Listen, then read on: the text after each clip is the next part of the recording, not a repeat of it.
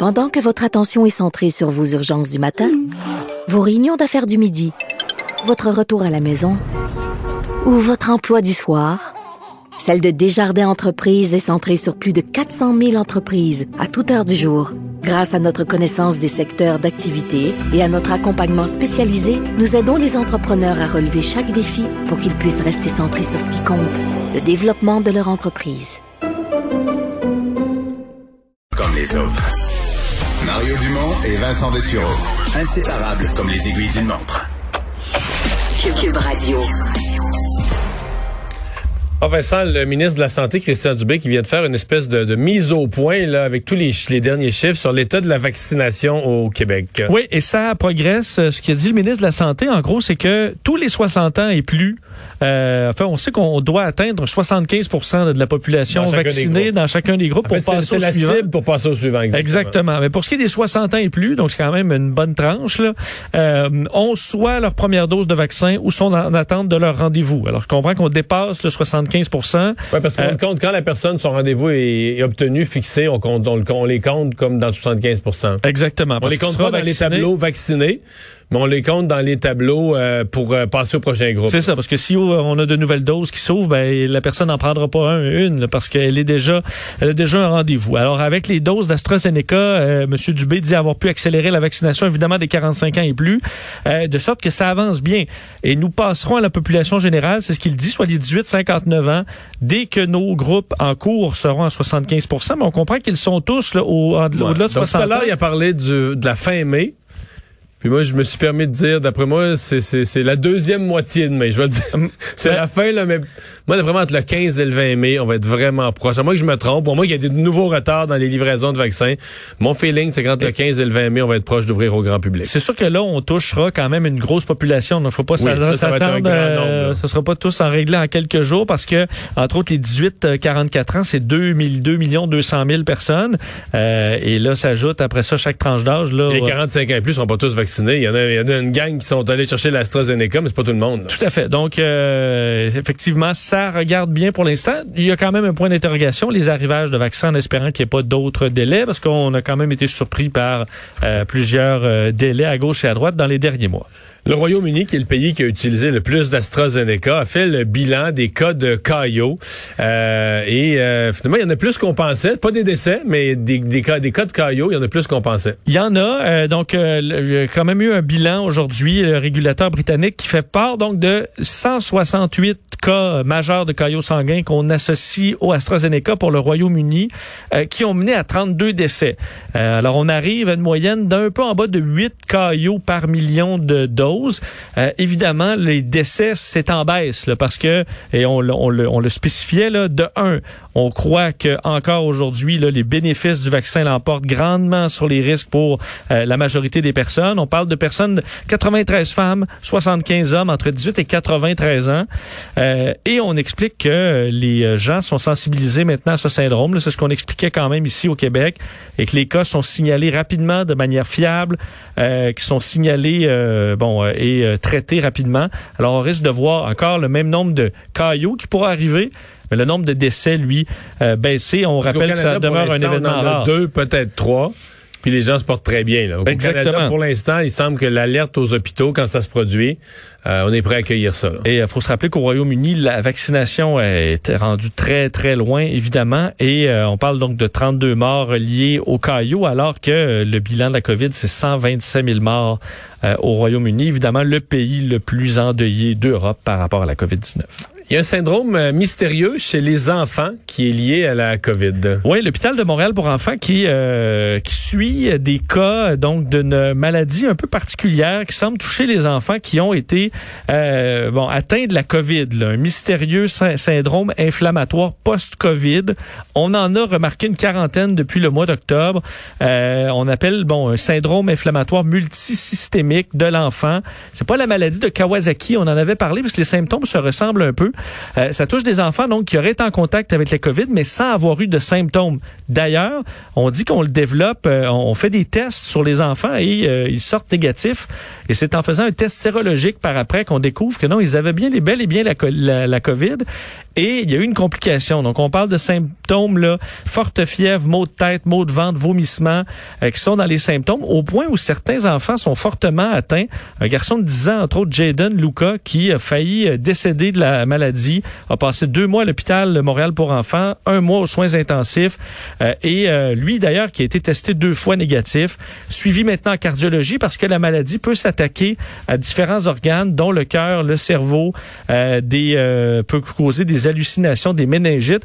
Bref, on le suit. C'est extrêmement rare. on parle de deux enfants sur 100 000 qui peuvent être touchés par la maladie entre 5 et 17 ans, avec des intensités qui peuvent varier.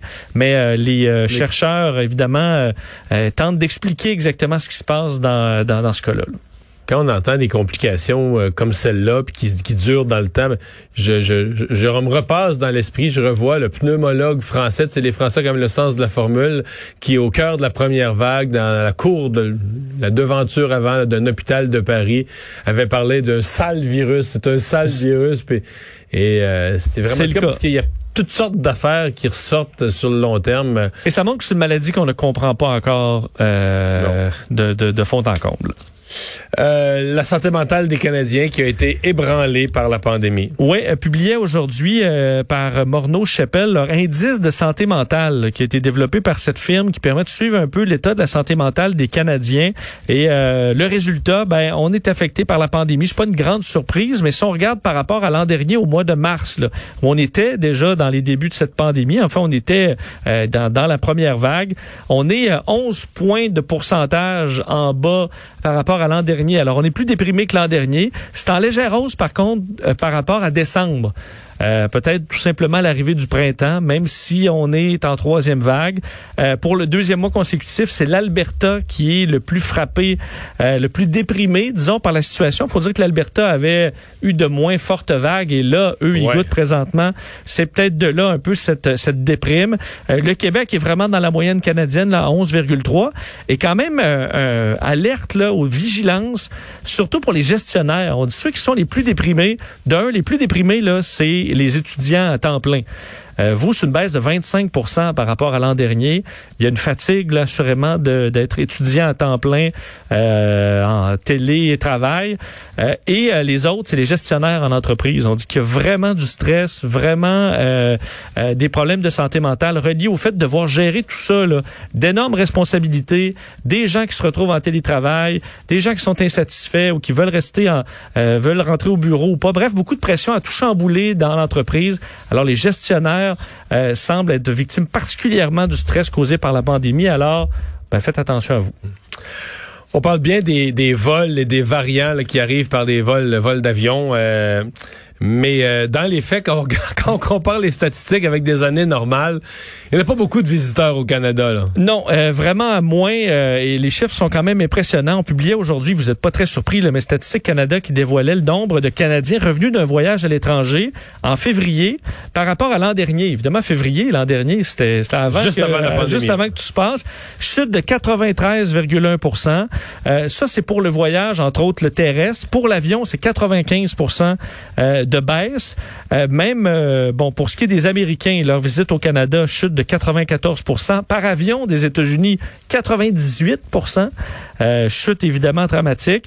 Et la visite des Canadiens aux États-Unis aussi une baisse de 93 et des chutes par rapport aussi à la période des fêtes où il y a des gens qui avaient commencé évidemment à voyager. Un petit peu de voyage aux fêtes quand même. Et l'arrivée, on l'a vu là aux États, au Canada, à partir de l'arrivée en février des mesures de quarantaine à nos frais, ben là, il y a une chute euh, encore là importante. Dans les meilleures nouvelles, aux États-Unis, les compagnies aériennes se préparent à un rebond. On dit que là, euh, il y a des réservations qui se font pour des vacances. Euh, ça augmente même pas mal, de sorte que on espère se sortir tranquillement du trou chez les compagnies aériennes qui faisaient un peu un bilan aujourd'hui. Le PDG de Southwest qui disait, même si la pandémie n'est pas terminée, nous pensons que le pire est derrière nous en ce qui concerne la sévérité de son impact sur la demande pour les voyages. D'ailleurs, un exemple, American, évidemment un, des géants, euh, perd présentement 4 millions de dollars par jour.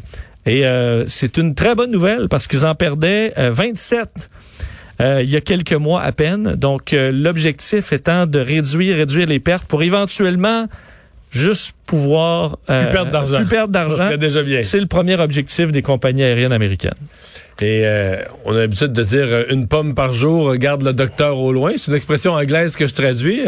Mais euh, est-ce qu'un champignon par jour serait mieux qu'une pomme? Écoute, on dit un champignon d'une J'ai jamais entendu les vertus pour la santé du champignon. Ben là, écoute, tu vas peut-être en entendre parler beaucoup parce que euh, et je me disais, ok, c'est quoi cette étude-là? C'est bidon, c'est l'université. En fait, c'est l'institut de cancérologie de Penn State euh, qui arrive avec cette étude, méta-étude là auprès de 10 17 études sur le cancer entre 1966 et 2020, qui arrive la conclusion que manger un champignon de taille moyenne par jour pourrait réduire les euh, cancers de 45% Ben. Parle pas de 2 là. Justement, j'ai fait le saut. Euh, entre autres, le cancer euh, du sein, cancer euh, colorectal, cancer de la prostate. Euh, entre autres, les champignons de- les plus qui auraient le plus d'effets shiitake, euh, champignons, les maitake, champignons king, champignons oyster, les euh, champignons blancs aussi, mais un peu moins, là, comme les crémini aussi, portobello. Mais l'effet semble très, très impressionnant. En fait, on dit même certains extraits de shiitake combattraient de façon euh, très efficace le virus du papillome humain qui cause euh, certains cancers. Euh, on ignore encore exactement quel est le principe dans le corps, mais il y aura des études, assurément des pistes pour étudier davantage. Et de toute façon, si vous aimez les champignons, ben bref, gâtez-vous. Prenez-en, ça contient des vitamines, des minéraux, des fibres, des antioxydants. Il semble que ça ait eu un effet insoupçonné anti-cancer. Il y avait une étude en, euh, japonaise en peu vide, 2019 là. qui disait la même chose à peu près. C'est un peu vide. là. Si tu manges juste des champignons pour souper, là, va dire à 10 heures, tu vas te coucher dans Non, le non, lit. mais Mario, À 10 heures, tu vas te coucher dans le lit, puis tu vas vouloir t'aller te faire des Je toasts. te dis pas de manger juste un champignon, mais de les Non, intégrer. même des champignons, là, ça n'a pas la, ça a pas la, la, la solide T'achètes un protéine petit bac, t'en rajoutes un là, dans tes recettes comme ça, et euh, ça va vous aider.